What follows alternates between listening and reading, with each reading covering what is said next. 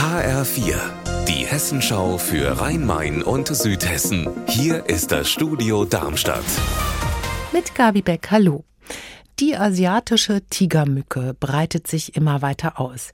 Das hat jetzt auch die CAPS, die Arbeitsgemeinschaft zur Bekämpfung der Schnakenplage, festgestellt. So ist die Tigermücke im letzten Jahr zum Beispiel erstmals in Nauheim, Hanau, Weiterstadt und Bürstadt gefunden worden. Anna Vogel, woran liegt's? Die asiatische Tigermücke kommt sehr gut mit langen heißen Sommern wie dem letzten zurecht und vermehrt sich da sehr stark. Das Problem, sie sticht wohl gerne auch mal mehrere Menschen hintereinander, dadurch steigt die Gefahr, dass sie Krankheiten überträgt. Für die Stechmückenbekämpfer in Speyer heißt das, sie wollen sich schon bald im Frühjahr auf die Suche nach Brutstätten in Südhessen machen, wie zum Beispiel Teichen, und dann ein biologisches Mittel streuen, das schon die Larven der Mücke tötet.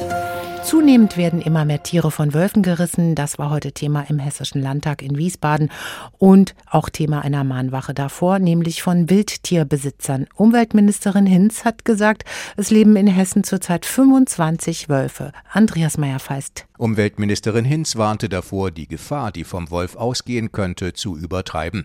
Der Wolf sei nach wie vor ein seltenes Tier in Hessen.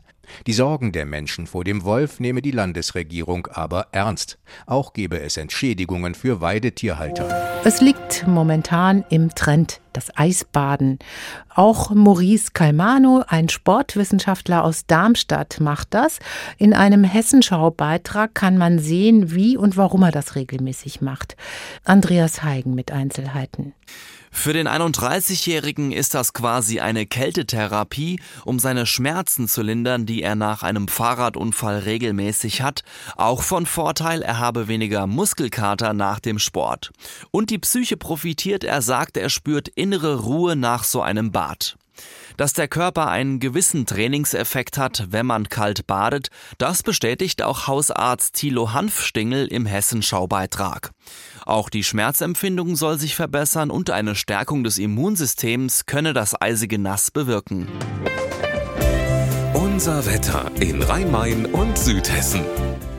Dichte Bewölkung, aber es bleibt trocken bei Temperaturen von um die 0 Grad. Ihr Wetter und alles, was bei Ihnen passiert, zuverlässig in der Hessenschau für Ihre Region und auf hessenschau.de.